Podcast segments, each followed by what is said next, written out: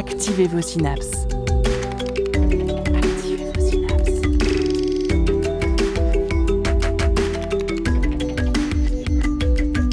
Poussez la porte du labo des savoirs et entrez dans un monde de science et d'expérience.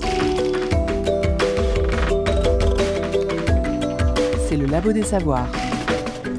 Est-ce que notre monde existe ou est-ce que nous vivons tous dans une simulation? À l'avenir, serait-il possible de dépasser les limites de l'humain, de devenir plus? Comment réussissons-nous à être créatifs et à faire émerger des idées de nulle part? Les artistes ont-ils un cerveau différent des gens qui manquent d'imagination? Et enfin, quelles étapes pour construire son grille-pain maison? Autant de questions hors contexte avec lesquelles je vous attaque dès le début de l'émission, comme ça, mais c'est pour la bonne cause. C'est pour vous donner envie de rester à l'écoute du Labo des Savoirs pour cette émission magazine enregistrée depuis les Utopiales 2022. Bienvenue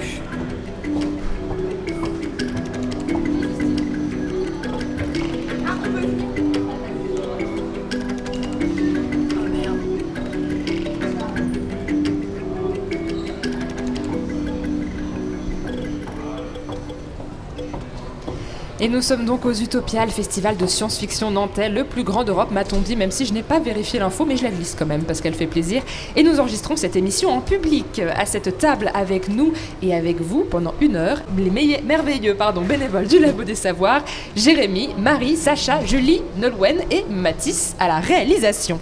Et nous allons ensemble faire un grand et joyeux regroupement de chroniques. La seule contrainte qui a été imposée à nos chroniqueurs et chroniqueuses, c'est le thème des utopiales de cette année. Le thème, c'est limite.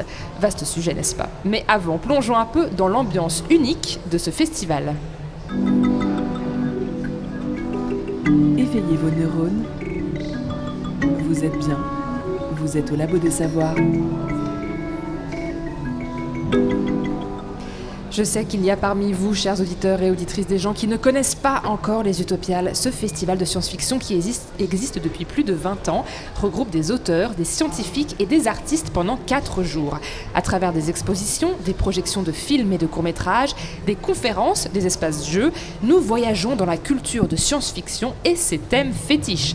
Le futur, la technologie, l'humain, l'exploration, les mondes inventés, il y en a pour tous les goûts, tous les âges et tous les imaginaires. Et c'est l'occasion aussi de voir nos plus près, nos auteurs préférés. Marie, par exemple, je crois que tu voulais revenir dans ta chronique sur un livre que tu as lu récemment et dont l'auteur est invité cette année aux Utopiales. Tout à fait Sophie, j'aimerais aujourd'hui vous parler du livre de Hervé Letellier sorti en 2020 et qui a reçu le prix Goncourt. Je parle bien évidemment de son roman L'anomalie. Dans ce livre, notre monde pourrait ne pas être celui qu'on croit. Il se pourrait bien qu'il soit à l'image du Truman Show. Notre monde n'existe pas vraiment, qu'il a été créé de toutes pièces.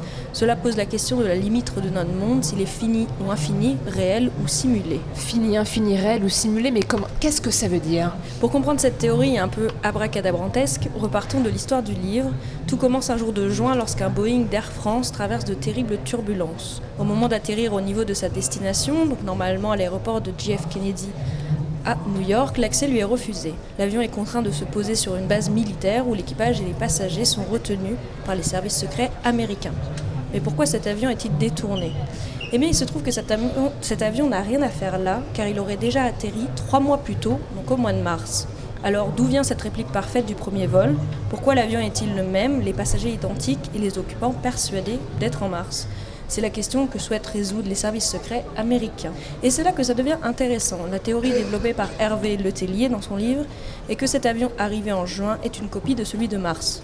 Comme dans un jeu vidéo où il y aurait eu un bug, l'avion est dédoublé et ressurgit trois mois plus tard, donc au mois de juin, et non au mois de mars comme il était censé le faire.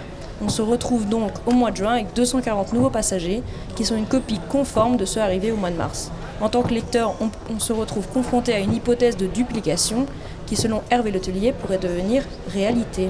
Mais cette duplication, euh, c'est pas vrai, Marie, dans, dans le monde physique dans lequel on vit. Si on se met, euh, si on met de côté la physique quantique, une chose ou un être vivant ne peut pas forcément être dans deux endroits en même temps. En théorie, oui, c'est ce que nous avons appris dans nos cours de physique. Je ne peux pas être à la fois en train de te parler à cette table des utopiales et être chez moi. Pourtant, qui nous dit qu'il n'existerait pas exactement la même Marie qui vivrait une vie parallèle et qu'au moment même où nous discutons, elle serait tout simplement chez elle? Ce qui est le plus remarquable dans le livre d'Hervé Letellier, c'est que pour les besoins de l'enquête, les services secrets américains vont se retrouver les passagers de l'avion du mois de mars et leur double arriver en juin. Qui nous dit alors que je ne pourrais pas moi aussi rencontrer un jour mon double Ce serait euh, une bonne histoire de science-fiction, parce qu'on est d'accord, c'est de la science-fiction, ça reste un roman. Bien sûr, mais pour écrire son roman, Hervé Letellier s'est basé sur une théorie bien réelle du philosophe Nick Bostrom de l'université d'Oxford. Celui-ci a publié en 2003 un article dans lequel il imaginait une civilisation technologiquement avancée possédant une immense puissance de calcul. Et une partie de cette immense puissance de calcul serait exploitée pour simuler de nouvelles réalités hébergeant des êtres conscients. Sa théorie se fonde sur le fait que l'humanité que nous connaissons, si elle ne disparaît pas évidemment, parviendra en relativement peu de temps à produire des ordinateurs et des logiciels capables de simuler l'intelligence et la conscience humaine. Nous pourrions alors être les incarnations d'un vaste programme informatique. Si tous les bénévoles autour de cette table étaient les incarnations d'un vaste programme informatique, ce serait terrifiant. Comment on peut le savoir? Tu as raison, comment savoir si nous sommes des êtres humains originaux ou bien des simulations d'ancêtres? Le philosophe Nick Bostrom propose un cadre conceptuel pour aborder cette question. Pour lui, il y a trois possibilités dont au moins une doit être vraie. Soit les sociétés humaines s'éteignent avant d'atteindre un stade où elles sont capables de simuler de nouvelles entités, de nouvelles réalités, pardon. Soit les sociétés humaines atteignent ce stade et il est peu probable qu'elles souhaitent simuler une réalité beaucoup plus simple que la leur, soit nous vivons dans une simulation. Pour que le résultat final des deux premières propositions de Bostrom est que les simulations n'existent pas, il n'y a en réalité que deux possibilités. Soit on vit dans un univers naturel sans simulation, soit on vit dans un univers originel qui engendre une ou plusieurs simulations qui peuvent elles-mêmes en engendrer d'autres et donc notre univers ferait partie. En statistique, il existe un principe appelé principe d'indifférence qui dit qu'en l'absence de preuves, toutes les hypothèses doivent être considérées comme également probables cela veut dire que ces deux scénarios seraient aussi admissibles l'un que l'autre. Mais le fait que l'hypothèse simulée contienne nécessairement un univers naturel parmi les nombreux univers simulés, cela signifie qu'il y aurait un peu moins de 50% de chances que nous vivions dans une simulation informatique. Alors Marie, si je résume, il y a une chance sur deux pour que là, actuellement, on soit dans une simulation, c'est ça? Oui, mais il se pourrait que ce soit plus qu'une chance sur deux. Imaginons que demain, nous commencions à simuler des réalités et qu'il y ait des entités conscientes dans ces réalités, qui ne savent pas qu'elles vivent à l'intérieur de ces simulations. Du genre des super robots sensibles dotés d'intelligence artificielle. Un tel scénario changerait la condition initiale, il deviendrait ainsi hautement probable que nous vivions dans un univers simulé. Donc là, on parle de, quand même de probabilité, on ne saura jamais réellement si on est dans bien réel ou si on est dans une simulation. A priori non, et c'est là la limite de nos connaissances. Elles ne nous permettent pas de conclure si oui ou non nous sommes simulés. Mais après tout, est-ce si grave de ne pas savoir? Si nous sommes bien réels, il y aura toujours la science-fiction pour faire de la simulation une réalité. Et si nous sommes simulés, eh bien c'est tellement bien fait qu'on pourrait croire que c'est réel. Qu'en pensent mes collègues autour de cette table? Alors, nous simulés Est-ce qu'on est réel? Est-ce qu'on est simulé? Un avis? Jérémy. Euh, C'est marrant parce que j'ai fini un bouquin il n'y a pas longtemps sur euh, l'ordinateur quantique et tu parlais de puissance de calcul. Et donc il y a beaucoup de gens qui commencent un petit peu à se demander ce que l'ordinateur pourrait euh, produire. Et l'une des choses qui serait les plus intéressantes à faire, c'est justement simuler des phénomènes physiques, puisque vu que c'est un ordinateur qui repose sur euh, bah, des phénomènes microscopiques qu'on a du mal à étudier et à théoriser, bah, si on peut les, euh, les contraindre et euh, finalement lancer des simulations, on pourrait avoir accès comme ça à la, réalité des phénomènes, mais dans un univers contrôlé. Et donc finalement, ce, que cet ordinateur pourrait faire, ce serait juste faire de la physique, mais nous on considérait que ça s'appelle une simulation, puisque bah, on a du mal à le faire autrement.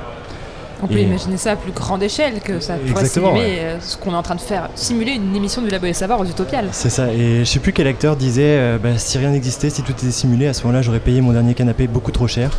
et donc j'espère quand même que euh, nous ne sommes pas dans une simulation, sinon on se prend trop la tête avec des choses qui ne valent pas la peine. Oui, sinon la simulation pourrait être un peu mieux. Nous ne saurons jamais donc si nous sommes dans une simulation, mais avoir pensé à cette idée, c'est déjà une belle preuve d'imagination et de créativité. Et on peut parfois se demander comment des idées aussi nouvelles sortent d'un cerveau, euh, du cerveau de certaines personnes. Tout le monde n'est pas capable d'avoir des idées comme ça. Je crois que c'est la question que tu t'es posée, Julie. Oui, exactement. On se trouve ici pour cette édition des Utopiales au cœur d'un événement qui accueille une panoplie de personnes créatives, que ce soit sur le plan artistique que sur le plan scientifique. Alors oui, je vous l'accorde, dans la vie courante, on n'entend pas souvent parler de créativité scientifique, et pourtant elle existe bien. L'astrophysicien Roland Lehoucq l'a même rappelé lors du conférence samedi, on a besoin d'imagination en science. Mais alors, la science, euh, qu'est-ce qu'elle a à nous dire sur l'imagination et la créativité? Est-ce que vraiment elle peut, elle peut apporter des choses nouvelles dessus? Et bien, lors de mes recherches, je me suis rendu compte que la créativité n'est pas vraiment un sujet simple, bon, en vérité comme tous les sujets en sciences. Mais déjà, la créativité, c'est pas une fonction cognitive en elle-même, dans le sens où elle reposerait sur ce que l'on appelle des fonctions exécutives. Alors ici, je fais juste une petite parenthèse parce que la répétition ne fait jamais de mal. Non, vous n'êtes pas une personne plutôt cerveau droit si vous êtes une personne créative, ou cerveau gauche si vous êtes une personne plus, rationnelle. Ça, c'est un mythe. Ah, c'est un mythe, ça n'existe Voilà. pas. C'est ça on met ça de côté. Euh, c'est très rigolo, mais ça n'a aucune validité scientifique. Et du coup, pour revenir à nos petits moutons de fonctions exécutives, elles regroupent euh, la flexibilité mentale, l'inhibition, la mise à jour en mémoire de travail, par exemple, et elles sont aussi liées à l'attention. Ce sont comme des fonctions de contrôle nécessaires à la résolution de problèmes. Donc, a priori, on est tous et toutes capables de faire preuve de créativité. Bon, tout dépend du sujet. Sauf que sur le plan théorique, il semblerait que la communauté scientifique n'arrive pas à aboutir à un consensus sur la définition même de la créativité en raison des multiples facettes qu'elle comprend. Malgré ça, un exemple de définition qu'on peut souvent retrouver est celle de Lubar, c'est la, capa- ca- la capacité pardon, à réaliser une production, que ce soit un concept, un projet, une action, qui soit à la fois nouvelle et adaptée au contexte dans lequel elle se manifeste. Il y aurait trois phases dans le processus de création. La première est une phase de préparation. C'est là où on acquiert les connaissances et les compétences nécessaires, notamment via euh, notre éducation, notre culture. Donc je ne sais pas si vous avez déjà rencontré des artistes, des designers, etc. Mais en général, il y a toujours une phase où ils essayent le plus possible d'être, euh, enfin, de se mettre face à, euh, bah, en fait, plein de d'œuvres, etc., différentes pour un peu enrichir euh, Se- se nourrir, s'inspirer. Exactement. La deuxième phase est une phase d'incubation ou de réflexion qui aboutit au, fa- au fameux Eureka Cette phase pendant laquelle on lit, on croise des choses, des concepts pour aboutir à une nouvelle idée. Et enfin, la troisième phase, ça serait la phase de production. Donc c'est la phase de mise en pratique où on teste de nouvelles possibilités et où on observe le résultat. Le chercheur Arne Dietrich euh, a récemment proposé une théorie en 2018 selon laquelle ce processus de création pourrait avoir lieu sur au moins deux modes, un mode de délibération et un mode spontané. Donc il se base sur deux modes de traitement de l'information différents. Le mode délibération reposerait sur un processus volontaire, intentionnel qui demande de l'énergie. Et à l'opposé, le mode spontané serait lié à un processus non conscient, intuitif, qui arrive par accident. Donc au-delà de la- de la description du processus, je me suis demandé si on pouvait mesurer la créativité et si on pouvait quantifier à quel point on est créatif. Et en fait, bah, vu que c'est un concept multi- multidimensionnel, c'est aussi compliqué d'évaluer et de mesurer la créativité comme un domaine unique. C'est ce qui ressort d'une revue de littérature publiée en 2017. Bien qu'il existe de nombreux tests quantitatifs pour mesurer la créativité, il manque de validité et aucun n'arrive à lui seul à mesurer le concept global. Et en plus de ça, ces instruments de mesure ne s'intéressent qu'à la dimension interne de la créativité et omettent les contextes dans lesquels elle a lieu. Bon, même si c'est pas un test valide, je trouvais ça quand même rigolo de vous faire travailler sur un exemple. Ah, Donc, si je vous demande de me donner toutes les possibilités d'utilisation d'un verre d'eau, qu'est-ce que vous pouvez me répondre, sachant que boire n'est pas une réponse acceptée, parce que c'est moi qui la donne. d'accord. Coincer une porte. Ok. Capturer un insecte et le relâcher dehors. Faire de la musique. On peut s'en servir comme loupe aussi.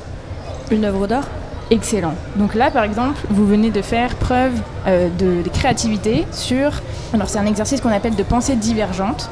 Et euh, donc on a fait preuve d'inhibition déjà de la réponse automatique qui nous, qui sert, bon je l'avais déjà dit, euh, c'est-à-dire boire, mais vous faites également travailler votre mémoire de travail en ayant mémoire tout simplement, en stockant les différentes réponses de toutes les, personnes qui sont là autour de la table. Euh, donc ça fait partie des techniques qu'on peut utiliser pour travailler notre créativité, même si, comme j'ai dit auparavant, pour le moment, rien n'est admis au niveau scientifique, en tout cas. Et du coup, pour revenir sur le sujet de processus de création, mais cette fois-ci en sortant de l'aspect scientifique, je voulais vous faire part d'une expérience personnelle. En avril 2000 2022, j'étais allée voir une exposition photo à Paris à l'Institut suédois. C'est le photographe Eric Johansson qui était exposé, et il compose des photos surréalistes à partir de photos complètement réelles. Il s'abstrait des limites de son appareil photo grâce à un travail numérique. Et au-delà de son travail fascinant que je recommande d'aller voir, il y avait une partie de l'exposition où l'artiste nous expliquait son processus artistique, donc comment les idées lui viennent, qu'il en fait d'abord des croquis, puis qu'il trouve un endroit naturel qui correspond. Il fait inter- intervenir des gens pour euh, mettre tout ça en scène, etc. Et donc j'ai trouvé ça vraiment fantastique d'avoir accès à cette partie cachée en fait du processus de création. Donc en en discutant pour préparer cette chronique, une question a émergé et j'aimerais vous la poser pour qu'on en discute ensemble. Est-ce que connaître l'envers du décor, le processus de création, impacte votre capacité à être émerveillé, touché, surpris par une œuvre, quelle qu'elle soit? Alors moi je sais que j'ai longtemps euh, euh, essayer d'écrire des scénarios et donc je me suis un peu documentée sur comment on écrivait des scénarios et à partir du, moment où on s'interroge sur comment on écrit une histoire, dès qu'on voit une histoire, que ce soit un film, un roman, etc., on décèle aussi plus facilement les mécanismes qu'il y a derrière. Et il y a certaines, certains moments où ça me gâchait un petit peu le plaisir parce que je voyais euh, le fameux fusil de Chekhov, enfin on est ah oui bon là on, voit ce qui va se passer et à d'autres moments quand c'est vraiment super bien fait, euh, on oublie parce que c'est vraiment bien fait donc je continue d'être émerveillée. Je sais pas ce que si vous avez des exemples, Nolwenn? Moi, j'ai euh, l'exemple euh, tout simplement de quand on, on apprend, on découvre comment un jeu a été créé, tout simplement.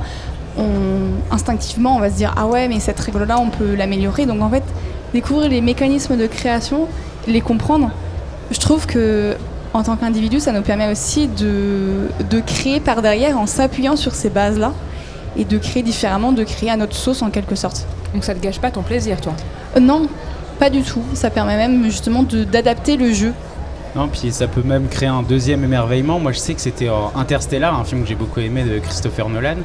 Euh, Il y a un premier émerveillement en voyant le film. Et après, j'ai regardé un documentaire sur les making-of et tous les effets spéciaux qui ont été faits en plateau et tout, et tout ce qui a été construit. Et euh, ouais, c'est aussi bah, c'est impressionnant de voir toute la technique qu'il y a derrière. Et, ouais, deuxième émerveillement. Alors c'est vrai que je suis tombée sur les making-of de The Hobbit euh, quelque part sur YouTube et quand on voit tout ça, on se dit bon, il faut que je revoie The Hobbit. Legolas avec un chapeau de fête et un verre de champagne. Ça Voilà. fait plaisir. La petite anecdote. euh, ouais, ouais. Marie Bah, moi, je trouve que voir le processus de création, ça me gâche pas le plaisir. Euh, ça permet surtout se, de se rendre compte du, du travail, je trouve, qui a été fait derrière, et donc justement peut-être d'avoir encore plus d'admiration, ce que tu disais, euh, Sacha, d'avoir plus d'admiration en fait pour la personne qui a réussi à créer quelque chose de toute pièce comme ça. Enfin, pas forcément de toute pièce, qui s'est sur d'autres, euh, peut-être sur d'autres créations précédentes, mais de voir jusqu'où on peut aller aujourd'hui dans certains processus, euh, dans l'art, dans le cinéma. Ouais, moi ça me donne plus d'admiration quand je, je le sais, mais j'ai pas besoin de le savoir pour admirer une œuvre. Donc, Ça fait Oh. comme un deuxième émerveillement quand on découvre finalement les, les backstage quoi. Ouais, j'aime bien ce concept de deuxième émerveillement parce que du coup, on peut rester sur l'idée qu'on n'a pas besoin de ce deuxième émerveillement pour être émerveillé une première fois, mais que du coup, si on a accès à tout ça, ça produit quand même, euh, voilà, on peut être plus impressionné, et- enfin bref, par le Ça travail qui a été fait, etc. Ça aide à aller plus loin. J'aime bien, euh, j'aime bien ça. Et on va, on va revenir tout de suite pour débattre de technologie, de transhumanisme. Juste après une pause musicale, on écoute Enfant de Adult, Adult Thème.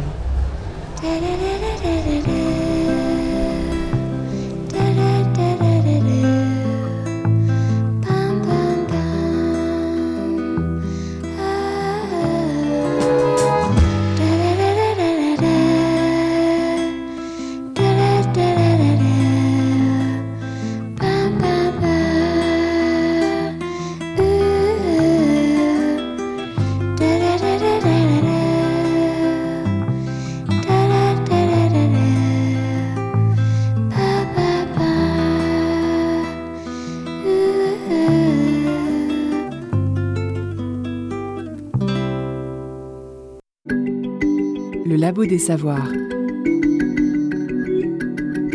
Émission activatrice de synapses. Vous êtes bien à l'écoute du Labo des Savoirs et vous êtes toujours dans l'émission magazine des bénévoles depuis les Utopiales de Nantes dans la superbe cité des Congrès. Nous sommes à l'aube d'un bouleversement de notre civilisation. Le dépassement des ressources terrestres n'est pas la seule limite que nous avons franchie. Nous, citoyens de l'humanité, nous nous retrouvons notamment face à une question, la limite de notre propre humanité. C'est ça, Sacha- Ah oui, c'est ça. La question du dépassement du genre humain, d'un transhumain vers un post-humain. C'est un sujet qui agite et divise fortement les opinions dans la société, comme on a pu le voir ici à la conférence sur le sujet euh, aux Utopiales. Des chercheurs en intelligence artificielle, aux médecins et biologistes, en passant par les philosophes, auteurs de SF et artistes 2.0, sans oublier les entrepreneurs milliardaires, la réflexion autour de l'humain augmenté fascine tout autant qu'elle effraie. Mais qu'est-ce que ça veut dire exactement quand on parle d'augmenter l'homme? Eh bien, l'augmentation de l'homme, c'est le rêve du mouvement transhumaniste. L'idée, c'est que le progrès des technologies NBIC, c'est-à-dire nanotechnologie, biotechnologie, informatique et sciences cognitives, doivent permettre à l'homme de devenir plus fort, plus performant par rapport à nos êtres actuels. On entend par là une amélioration sur plusieurs plans.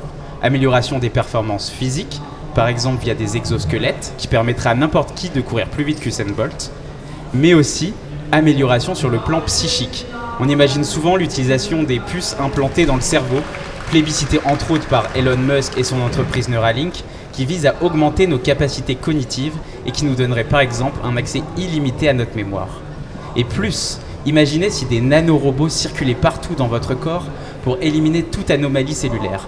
Plus de cancer, plus d'Alzheimer, plus de sénescence Outre les aptitudes augmentées, le but du transhumanisme, c'est aussi la suppression des maladies, du vieillissement et la quête vers l'immortalité. Tout un programme. Donc le transhumanisme, c'est plutôt récent comme idée?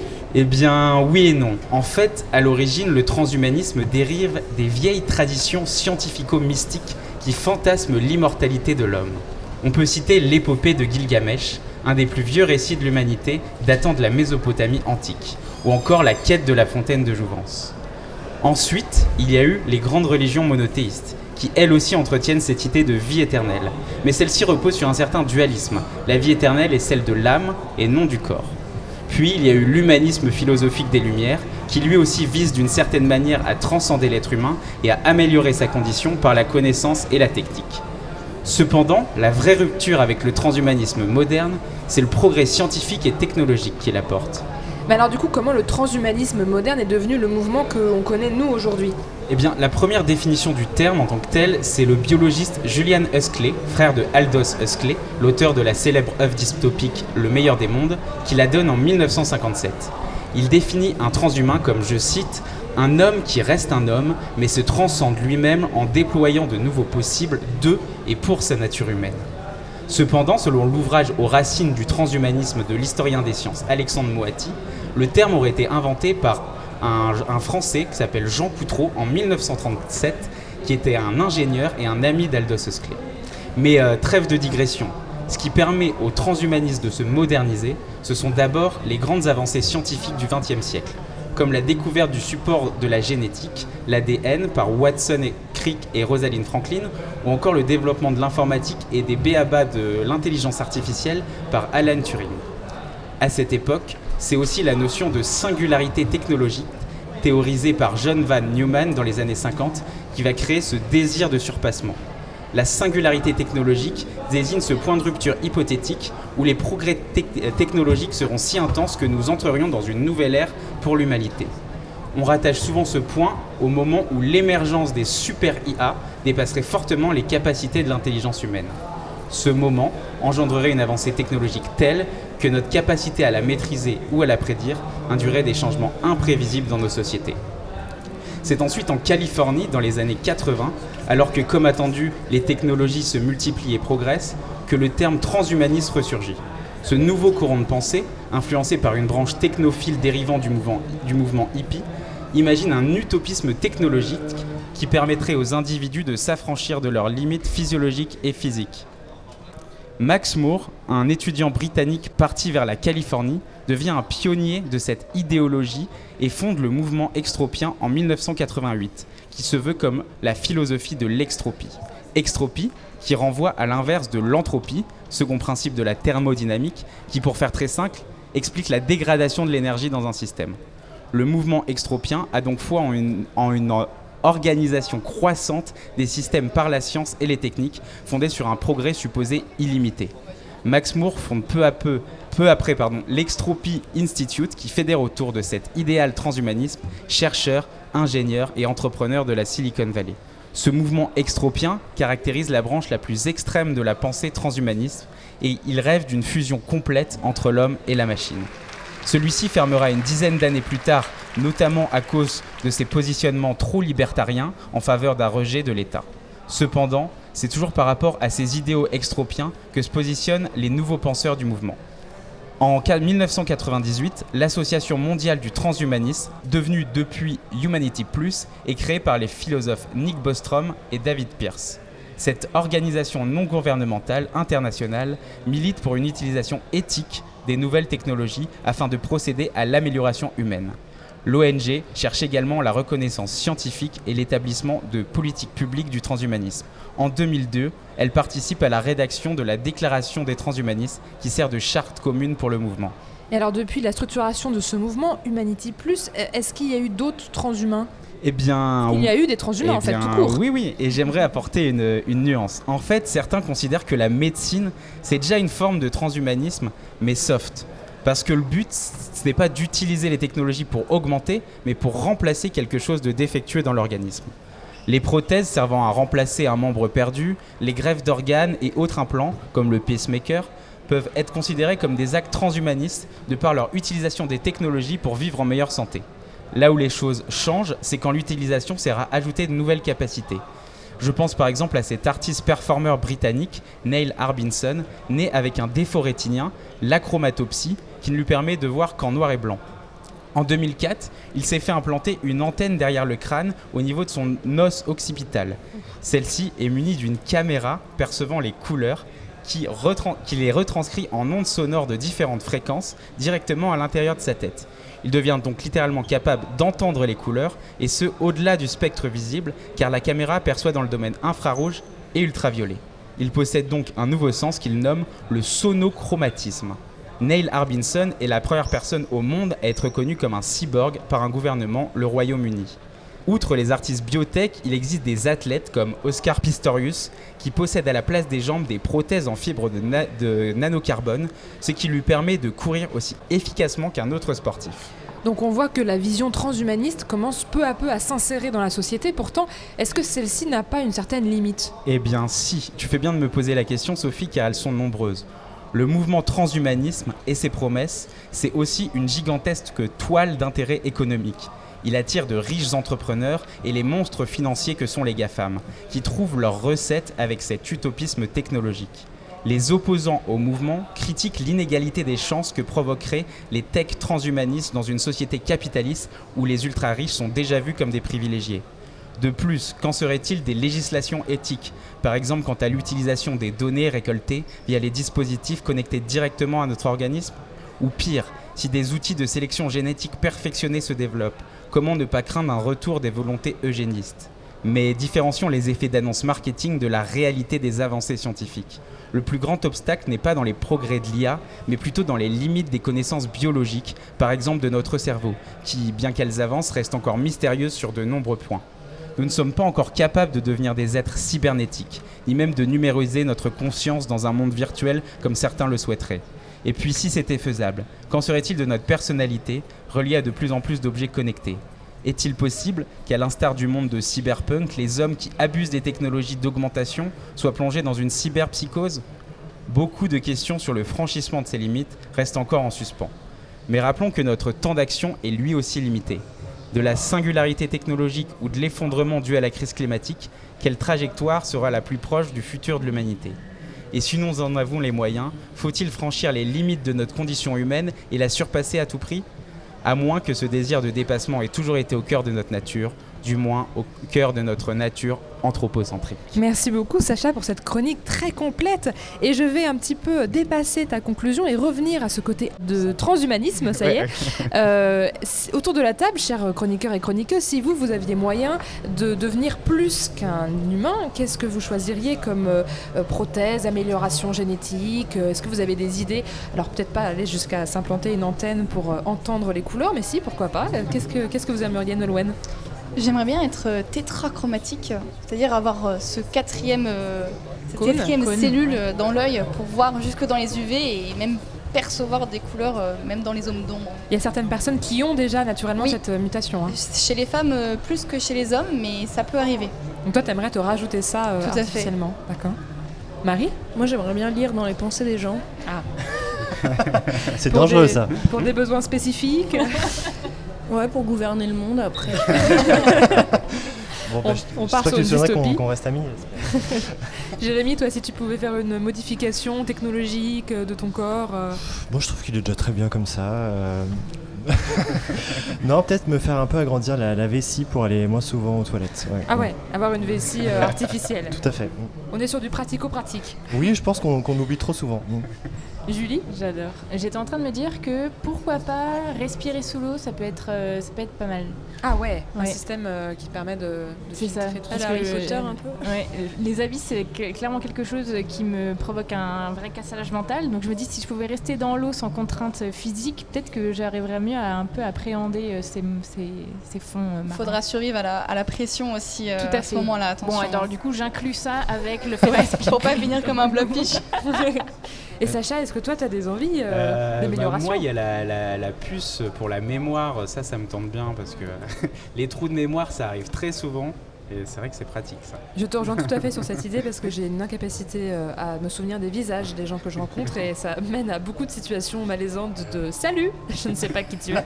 Et donc j'aimerais bien avoir une puce qui me rappelle cette personne est un tel, tu l'aimes bien, tu l'as rencontré tant. Neuralink te sauvera dans quelques années. Oui, est-ce que j'ai envie de faire confiance à Neuralink? Mais j'imagine que c'est effectivement euh, en cours de développement.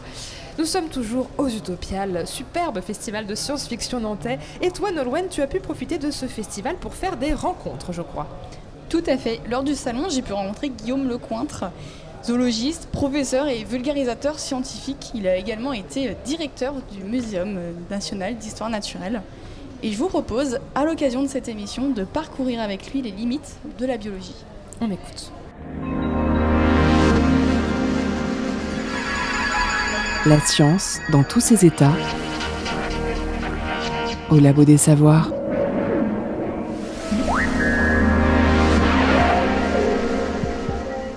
Guillaume Lecointre, bonjour. Bonjour. Vous êtes zoologiste et membre de la Société zoologique de France, professeur et vulgarisateur scientifique. Vous êtes également conseiller scientifique au Muséum national d'histoire naturelle de Paris. Un de vos domaines de prédilection est la phylogénie, c'est-à-dire l'étude de la généalogie des espèces actuelles mais aussi éteintes. À quel moment peut-on dire qu'une espèce a atteint ses limites? En soi, est-ce que l'extinction d'une espèce est une limite ou la conséquence d'autres limites précédentes? Les limites font partie euh, de ce qui structure le vivant, en fait. Et pour répondre à votre question, bah, chaque, chaque lignage, chaque espèce, donc, est tout le temps sous la pression des limites. Et ce qu'il faut bien retenir, c'est que les limites sont vraiment ce qui structure le vivant. S'il n'y avait pas de limites, il n'y aurait pas d'évolution. Ça s'explique facilement, hein, ça, c'est- une explication qu'on a depuis 150 ans à peu près. Le fait que les individus d'une espèce euh, semblent conformer de manière propice à leur propre survie. Euh, le fait qu'on a une impression d'harmonie entre les formes et les fonctions, ah, c'est amusant, euh, le rayon de courbure de la cornée et du cristallin, c'est juste la valeur d'angle qu'il faut pour que les rayons lumineux convergent sur la rétine, ah, que l'œil est bien fait. Euh, cette impression d'harmonie, elle provient du fait que des millions d'individus dans votre généalogie propre, et de, ça c'est vrai pour chaque espèce, hein, c'est vrai pour l'escargot du jardin, c'est vrai pour, pour la, punaise des bois, c'est vrai. Bref, le fait que chaque individu euh, ait, rencontré des limites, certains sont morts de ces limites, d'autres ont survécu. Euh, ceux qui ont survécu euh, aux limites du moment, aux contraintes du moment, parce que les contraintes sont des limites, c'est à peu près la même notion. hein. Ceux qui survivent dans la population sont ceux qui ont réussi à faire face aux limites. Ça, c'est un phénomène classique qu'on appelle sélection naturelle, c'est-à-dire que la mort est la règle et la survie est l'exception, en quelque sorte. N'oubliez pas, dans ce que je dis, c'est pas une apologie de la mort que je fais là, hein, mais c'est simple, ça, résulte bêtement du constat que dans chaque espèce, les individus font beaucoup plus de petits collectivement que le milieu ne peut en soutenir. Quelques exemples. Si je, travaille, sur les, poissons osseux, hein, euh, ça c'est mon, plutôt ma spécialité de zoologiste. Euh, chez une sébaste, c'est 47 millions d'œufs pour une seule ponte d'une seule femelle. 47 millions d'œufs. Pour le poisson lune, le record chez les vertébrés, c'est euh, 300 millions d'œufs pour une seule femelle de poisson lune, pour une seule ponte. Si tous ces œufs arrivaient au stade adulte, euh, faites le calcul, c'est- astronomique hein, comme calcul, euh, la mer serait remplie de poissons lunes. hein. C'est, euh, évidemment que tous ces, œufs n'arrivent pas au stade adulte. Ça veut dire quoi? Ça veut dire que ces œufs, ils ont rencontré des limites physiques et chimiques. Les larves ont rencontré des limites dans la captation des ressources. Euh, elles ont subi la prédation d'autres espèces aussi. Bref, euh, il y a une hécatombe naturelle qui se fait et euh, seuls quelques individus conformés de manière propice à leur propre maintien et surtout à leur reproduction vont réussir à se maintenir dans le lignage. Donc voilà, les limites sont structurantes pour le vivant et les espèces, en fait, pour répondre à votre question très directement, elles rencontrent tout le temps des limites. C'est chaque génération rencontre des limites en fait. Donc, euh, vous parliez des limites comme de contraintes et, et elles peuvent être variées, ces limites. Elles peuvent être de quel type chimique euh biologiques Oui, c'est ça. Les individus d'une espèce sont soumis à des variations de température, euh, des variations d'hygrométrie. Euh, pour ce qui est des plantes, c'est pareil, c'est l'ensoleillement, euh, c'est les ressources minérales dans le sol. Ce qu'on appelle ressources au sens général, hein, c'est les entités physico-chimiques et biologiques dont ont besoin les, le vivant pour se, pour se maintenir et surtout faire de la descendance, parce que en matière d'évolution biologique, euh, ce qui va compter, c'est le nombre de descendants que vous allez laisser à la génération suivante. Donc, ce qui est important, enfin, ce qui est important, ce qui fait sens au sens de l'espèce, puisqu'on parlait de l'espèce au début, c'est vraiment euh, le moment clé, c'est le moment où on fait de la descendance. Et donc, oui, euh, les contraintes sont, ces limites sont toute nature, tout à fait. Est-ce que, à force d'étudier des écosystèmes et leur variété, est-ce que ça a permis de repousser les limites de la réflexion et les limites du possible qui n'étaient pas envisagées avant je pense par exemple euh, au cas des fumeurs noirs euh, dans les abysses. Et on ne pensait peut-être pas qu'il pouvait y avoir de la vie là-bas euh, selon les conditions donc, chimiques et de lumière, ou aux sources d'eau chaude dans le parc de Yellowstone qui sont très souffrées par exemple. Mhm. Oui, vous avez raison de poser la question des limites du vivant. Euh, c'est cohérent. Comme nous disions tout à l'heure, chaque espèce fait beaucoup plus de petits que le milieu ne peut en soutenir. Ça veut dire quoi? Ça veut dire que le vivant, il a une potentialité saturante. Bah, d'ailleurs, il y, a même un adage populaire qui le dit, euh, la nature a horreur du vide. c'est bien la résultante de cette capacité qu'a le vivant à, foisonner, hein, à être foisonnant et à, se diversifier surtout. La variation est quelque chose d'absolument essentiel euh, au vivant. Hein. C'est parce qu'il y a de la variation que rencontrant des limites. il y a quelques solutions parmi ces variations qui vont euh, en quelque sorte s'avérer être propices à la survie. Donc euh, variation, euh, reproduction, contrainte, ça c'est vraiment le triplet qui fait la sélection naturelle. Hein. En effet, les fumeurs noirs en question, bah, c'est le résultat, enfin les populations d'êtres vivants dans ces fumeurs noirs, c'est le résultat de, de cette propriété qu'a le vivant de saturer, de s'aventurer j'oserais pas dire s'aventurer parce que après tout, euh, cette propension à gagner de l'espace et, du temps, euh, les individus qui le font euh, n'ont pas conscience qu'ils s'aventurent, bien sûr. Hein. ça se fait de proche en proche. Les individus deviennent à peu près propices. Alors, quand je dis les individus, je ne devrais pas dire les individus, c'est pas les individus, c'est les populations en réalité retiennent les solutions qui leur permettent de se maintenir dans le milieu qui, sont, qui est là. Et ça, ça va jusqu'aux limites. Euh, en effet, vous avez raison, physico-chimiques, des températures qui peuvent monter à, à, quasiment 200 degrés Celsius. Euh, et dans le froid, c'est pareil. Côté froid, euh, en Antarctique, on a des types de bactéries dont on se demande comment elles arrivent à se maintenir dans de la glace qui est celle de, du glacier à l'intérieur du continent antarctique. Quand vous faites 400 km vers l'intérieur du glacier, en Antarctique, bah, il y a un moment où il n'y a plus d'oiseaux. Hein. Euh, il y a un moment où il n'y a plus euh, rien du tout d'ailleurs. les oiseaux étant les derniers à pouvoir s'aventurer euh, quand il n'y a pas de blizzard, un peu, à l'intérieur du continent, à l'intérieur duquel d'ailleurs il n'y a rien à manger, donc ils reviennent. Hein. il n'y a vraiment rien à y faire au sens propre du terme. C'est peut-être le désert le plus désertique qui soit. On n'y pense pas. Quand on parle de désert, on pense souvent au désert chaud. Mais il y a beaucoup plus de vie dans les déserts chauds qu'il n'y en a dans les déserts froids. Et en l'occurrence, le centre du continent antarctique, c'est vraiment euh, un, vrai désert. Sauf ces bactéries dont on parle, qui sont des bactéries qu'on appelle psychrophiles, c'est-à-dire qu'elles aiment la glace. Ce sont des bactéries qui vivent dans la glace et euh, les biochimistes se sont vraiment intéressés à, leur métabolisme parce qu'on se demande vraiment euh, qu'est-ce qu'il peut encore y avoir quand on est une bactérie, si je peux le dire comme ça.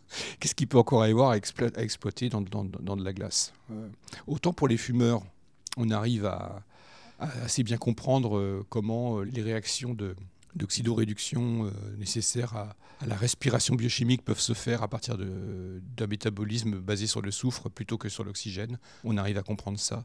Par contre, chez les bactéries psychrophiles, euh, il y a vraiment, on, a, on a un mystère de ressources là. Vous parliez de la capacité à gagner de l'espace par les populations. Donc moi, je pense euh, à la sortie entre guillemets de l'Afrique par l'espèce humaine et à la conquête d'autres espaces. Est-ce qu'en prenant du recul sur les Homo sapiens, on a des traits évolutifs marqués et ou visibles qui montrent qu'on a franchi euh, des contraintes, euh, des limites climatiques, par exemple à la glaciation de Worm ou d'autres? L'humain s'est comporté exactement comme toutes les autres espèces, telles que je viens de le dire. Euh, imaginez ces premiers organismes qui, de proche en proche, de génération en génération, leur population pouvait se on pu se maintenir dans des températures euh, d'eau marine de plus en plus chaudes. bah, L'humain s'est comporté pareil. C'est pas euh, dans le temps d'une vie, bien sûr, d'un seul humain qu'on l'a vu euh, tout, à, tout, à coup capable de coloniser des milieux englacés. Non, c'est le mouvement d'abord, cette expansion dont je parlais tout à l'heure, du vivant dans l'espace et dans le temps. Cette expansion, les humains l'ont faite de manière permanente c'est pas nécessairement, euh, on s'imagine des, des, gens prendre leur baluchon et, aller habiter euh, à 500 km de là. Non, euh, de proche en proche, parce qu'on va vers des ressources, on chasse, les chasseurs-cueilleurs sont en permanence en train, en train d'errer dans le temps d'une vie, dans, un périmètre qui est relativement restreint, certes, mais de génération en génération, eh bien, les humains suivent la ressource, mais sans avoir conscience de migrer. Ça, c'est difficile d'imaginer pour nous, parce qu'on s'imagine, nous, nous déplacer en tant que migrateurs actifs et volontaires, parce que nous sommes centrés sur nous-mêmes et nous prenons des décisions. Et nous aimons bien nous imaginer que euh, bah, la migration, c'est nécessairement euh, une décision de dire de se rendre d'un point A à un point B. Mais quand on regarde euh, les échelles de temps dont vous parlez, on est sur des dizaines de milliers d'années. Il n'y a pas besoin de vouloir aller ailleurs. Il suffit juste de suivre les ressources, en fait ces humains, bien que migrateurs, à l'échelle géologique, ce sont des migrateurs d'ailleurs entre nous. Toutes les espèces sont migratrices à l'échelle de temps géologique. Euh, si elles ne le font pas, c'est qu'elles rencontrent précisément des limites sérieuses, des limites fortes. Euh, si vous mettez une girafe et que vous la mettez brutalement dans l'hiver euh, anglais, prenons, je ne vais même pas jusqu'au pôle, hein, vous mettez une girafe euh, dans l'hiver anglais, bah, un, transfert aussi brutal va provoquer sa mort, bien sûr. Donc avec des mouvements euh, progressifs de population, oui, l'humain s'est répandu et il a atteint euh, des contrées auxquelles il a eu le temps de s'adapter. Je vous propose un, exercice un peu d'imagination. On va aller à l'opposé de la glaciation de Ruhrm et on va prendre l'exemple du réchauffement global actuel. Comment vous pensez qu'on va pouvoir s'adapter euh, à ce réchauffement, à ces températures qui augmentent euh, à l'échelle planétaire, même si très localement elles peuvent diminuer? Ça me donne l'occasion de parler euh, du manifeste du Muséum national d'histoire naturelle que nous avons intitulé Face aux limites. Un petit bouquin dont la moitié est écrit en français, l'autre moitié en anglais, donc c'est un bouquin très court, mais qui offre la vision qu'a l'histoire naturelle d'une question socialement vive on prend une question importante qui fait débat et on, donne des éléments scientifiques tels que l'histoire naturelle peuvent les donner sur la question. Hein. Donc on est dans notre rôle hein, de fournir des éléments factuels d'histoire naturelle pour comprendre euh, un phénomène. Et là, euh, sur la question qui est posée, il y a, une réponse simple, hein, c'est que pour s'adapter au changement dont on parle, euh, il faut emmener tout le monde ce qu'on appelle le technosolutionnisme en français, c'est-à-dire cette idée que la technologie va répondre à tous nos problèmes d'adaptation euh, du fait de notre surconsommation. Enfin, les conséquences de notre surconsommation, du gâchis que nous générons, de la répartition inégale des richesses, euh, toutes ces, toutes ces questions-là, les réponses ne sont pas nécessairement dans la technologie. Les réponses sont aussi dans une philosophie de la consommation, la réponse est aussi dans un système économique et social. Comment demander euh, à des populations qui ont à peine les moyens de se nourrir euh, ou de se loger proprement, correctement en tout cas, de faire des efforts, soit des efforts en termes de limitation de ressources, soit des efforts en termes d'utilisation de, technologies qui vont leur tomber dessus sans qu'ils aient rien demandé. Comment demander à des populations humaines de faire des efforts de toute nature alors qu'ils n'ont pas encore les conditions euh, euh, comment dire, de survie euh, nécessaire. Il n'y aura pas de protection de l'environnement sans son volet social, c'est ça que je veux dire. Et que, face aux limites, on, le rappelle, d'abord on dit que les limites sont structurantes pour le vivant, mais on dit aussi qu'un monde économique qui vous vend de l'illimité en permanence, dans un monde physique qui lui est limité, c'est un mirage qui va nous emmener euh, dans le mur. Petite parenthèse avant de terminer, nous produisons déjà à l'échelle de la planète de quoi nourrir 7 milliards d'humains. Ça, il faut le savoir. Hein. Euh, on est déjà en mesure de, nourrir les humains si on fait un calcul, euh, si on fait un calcul tout bête du nombre de calories euh, nécessaires à un humain par jour, ce que produit la planète et combien il y a d'humains. Bon, la péréquation, on montre, on montre que ça marche. Seulement, si, si on ne le fait pas précisément, c'est que la répartition des richesses est très inégale et 20% de la planète gâche pendant que 80% de la planète arrive tout juste à manger à sa faim ou si ce n'est pas des questions de faim, c'est des questions de sanitaire aussi. bref, vous avez compris tout ce qui peut découler d'un déficit de, PIB en quelque sorte. Et donc, euh, on a un sérieux problème de répartition des richesses. Et la première des réponses que je dirais sur comment nous en sortir face aux défis environnementaux qui, auxquels nous devons faire face, la première des urgences, c'est pas dans la technologie, c'est dans une, gouvernance mondiale. Une gouvernance mondiale qui a du mal à se mettre en place, qui existe, hein, euh, mais qui a, qui du mal à être effective.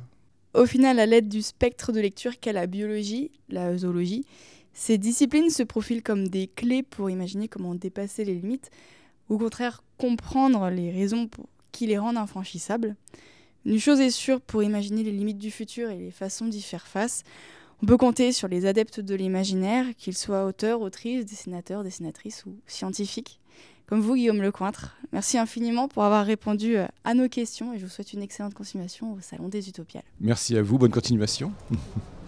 C'était Guillaume Lecointre, interviewé par Nolwenn du Labo des Savoirs. On écoute tout de suite Somewhere They Can Find Us de Habibi et on revient juste après.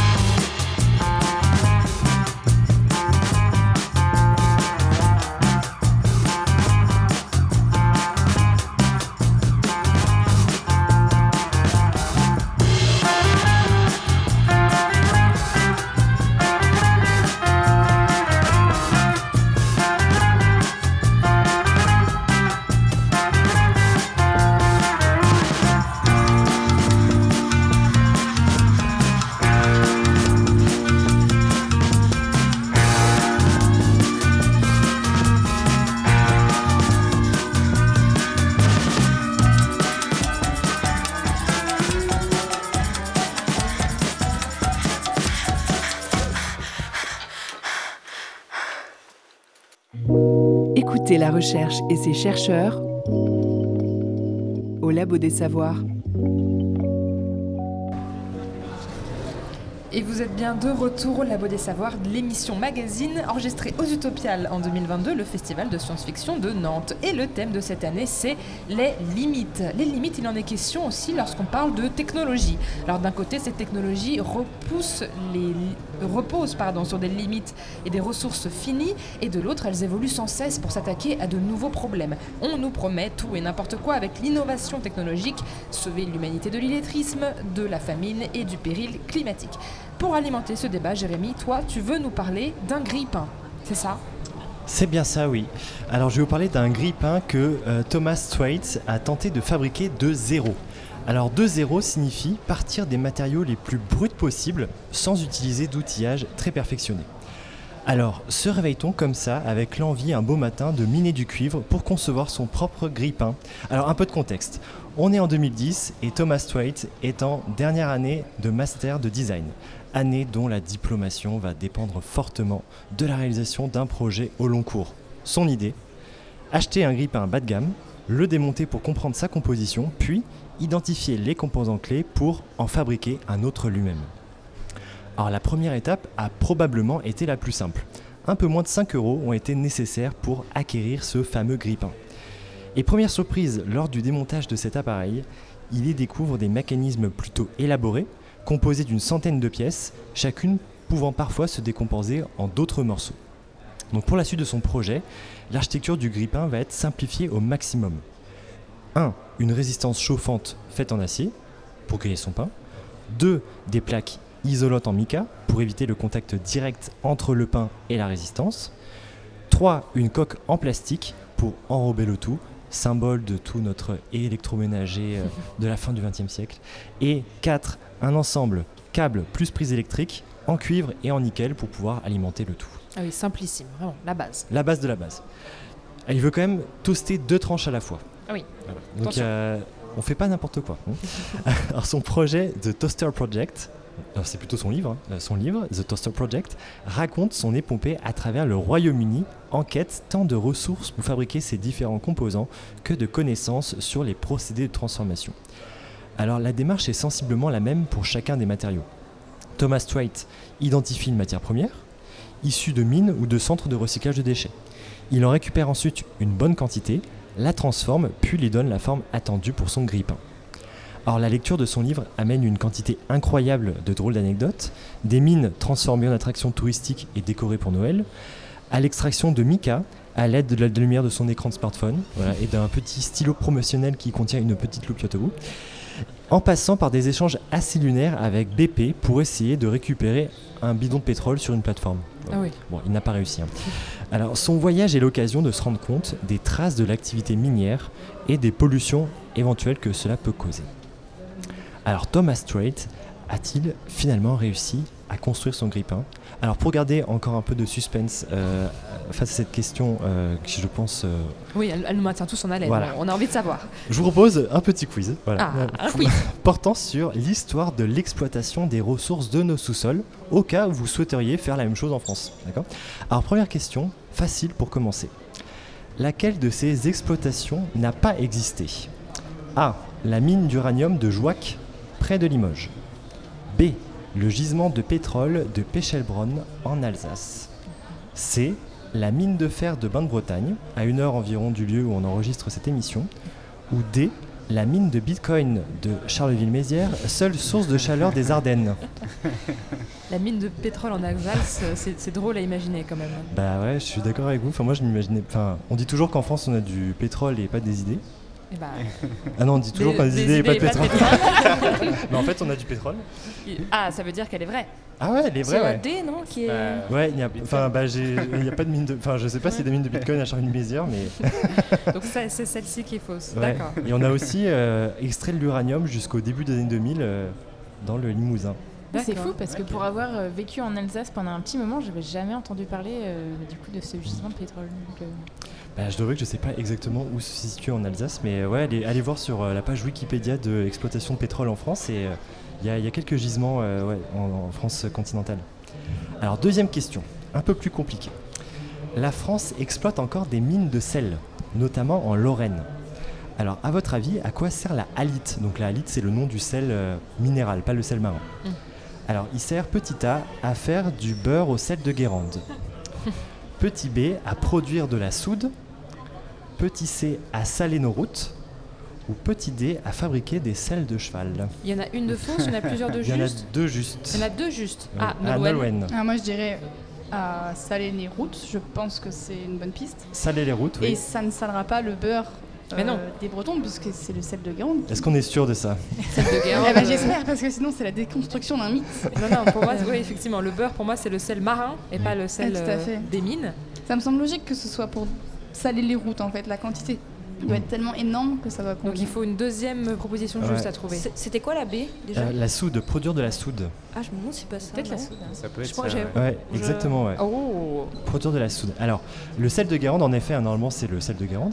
Mais euh, bah, peut-être que vous avez déjà goûté du sel rose de l'Himalaya. Oui. Bah, à l'Himalaya, il n'y a pas de mer ou d'océan et c'est bah, du sel extrait de mine, euh, donc de la halite. Donc euh, tout ce qui est euh, voilà, sel qui n'est pas issu de la mer, c'est euh, issu de mine. Et en France, on a encore quelques-unes qui tournent. Dernière question, peut-être la plus compliquée. Et après, on va savoir si le grille-pain a été construit, je le rappelle. C'est en effet le sujet de cette chronique. Euh, Alors, peut-être vous le savez, il y a des gisements d'or qui sont exploités, voire en projet de lettres en Guyane. L'association Sist Ext a calculé la moyenne de déchets extraits par les mines d'or dans le monde.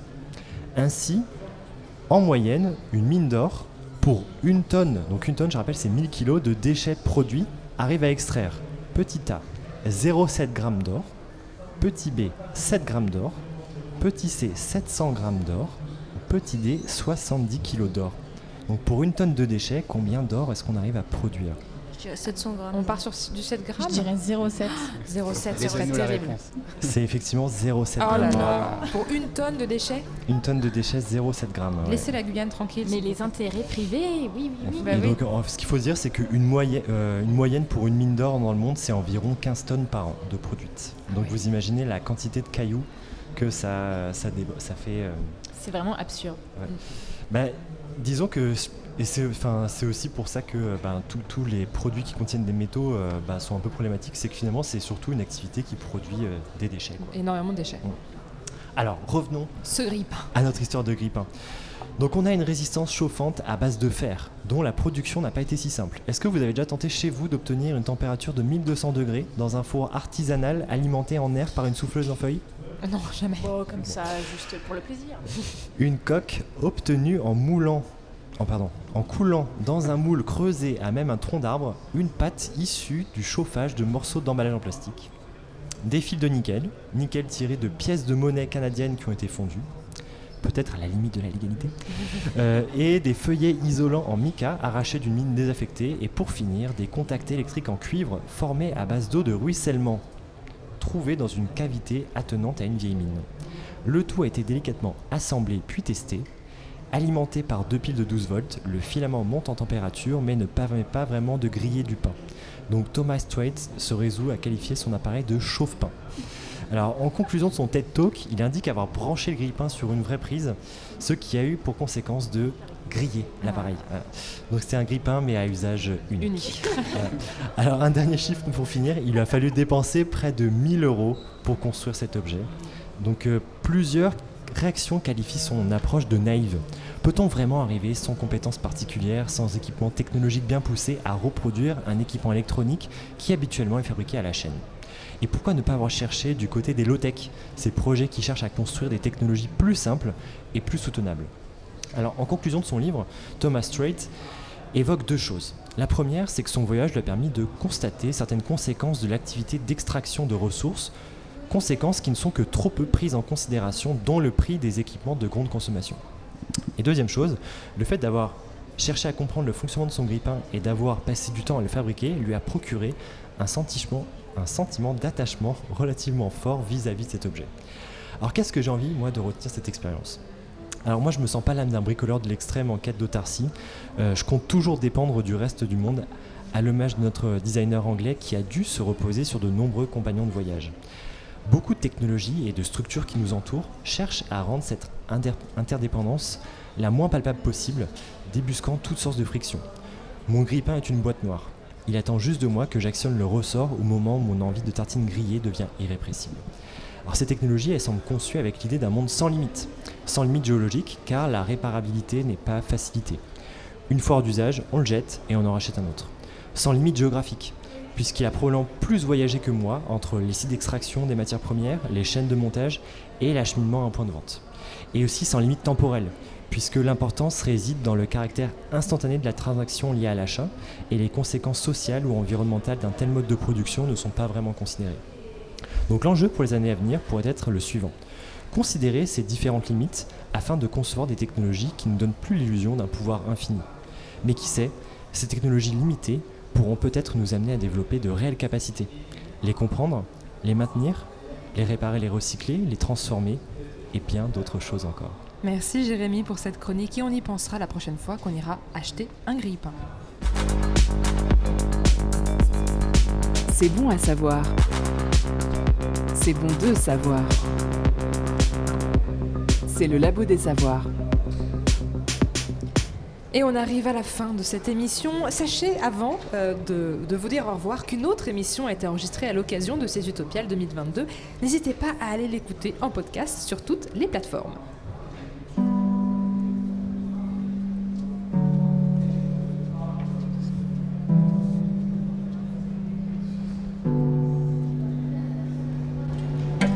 Merci aux bénévoles du Labo des Savoirs présents aujourd'hui autour de cette table pour ces chroniques et ces interviews. J'ai nommé Marie, Jérémy, Nolwenn, Julie, Sacha, Dounia qui prend des petites photos actuellement de ce qui se passe et Mathis qui a géré la réalisation d'une main de maître. Merci à vous de nous avoir écoutés aujourd'hui. Vous pouvez retrouver toutes nos émissions et nos podcasts sur le ou sur votre application de podcast préférée. Suivez nos réseaux sociaux pour toute notre actualité et on se dit à la semaine prochaine pour une nouvelle émission.